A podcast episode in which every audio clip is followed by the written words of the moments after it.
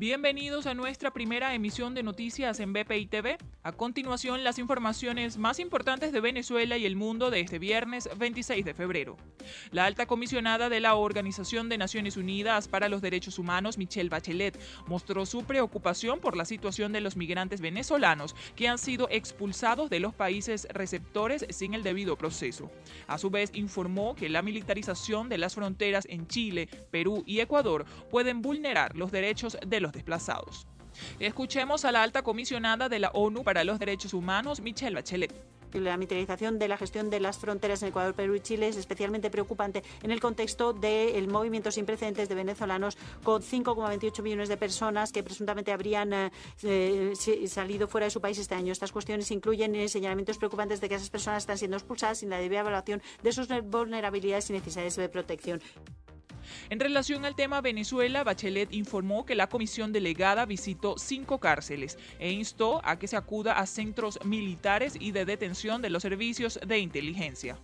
También expresó que su oficina hizo un llamado a la administración de Nicolás Maduro para presenciar las audiencias judiciales de casos emblemáticos. El debate sobre la situación de derechos humanos sobre el país está previsto para el 10 y 11 de marzo.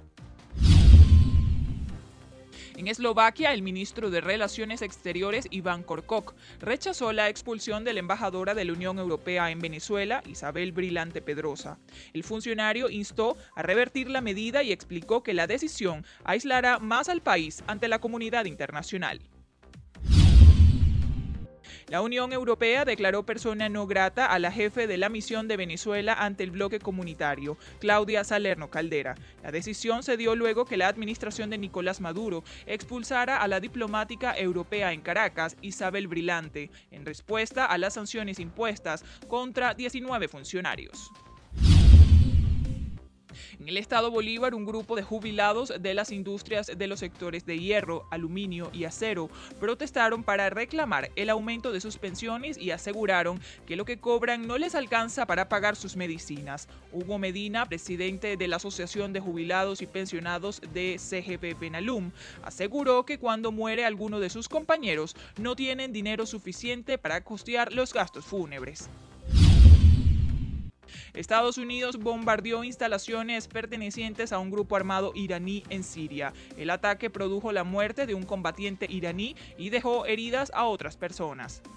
El Pentágono, por su parte, informó que la acción se dio en represalia por el ataque con cohetes en Irak, que causó la muerte de un contratista civil, hirió a un militar estadounidense y a otros soldados de la coalición. En una prisión en la capital de Haití murió el director del centro penitenciario y siete personas más, luego de que los reclusos intentaran escapar. Según fuentes de la misma cárcel, aseguran que los detenidos están armados y son peligrosos. Para el desarrollo de estas y otras informaciones, los invitamos a sintonizar nuestra señal en vivo y contenido on demand en bpitv.com o a través de Roku, Apple TV, Amazon Fire y nuestro canal de YouTube. Síganos en las redes como arroba BPI TV.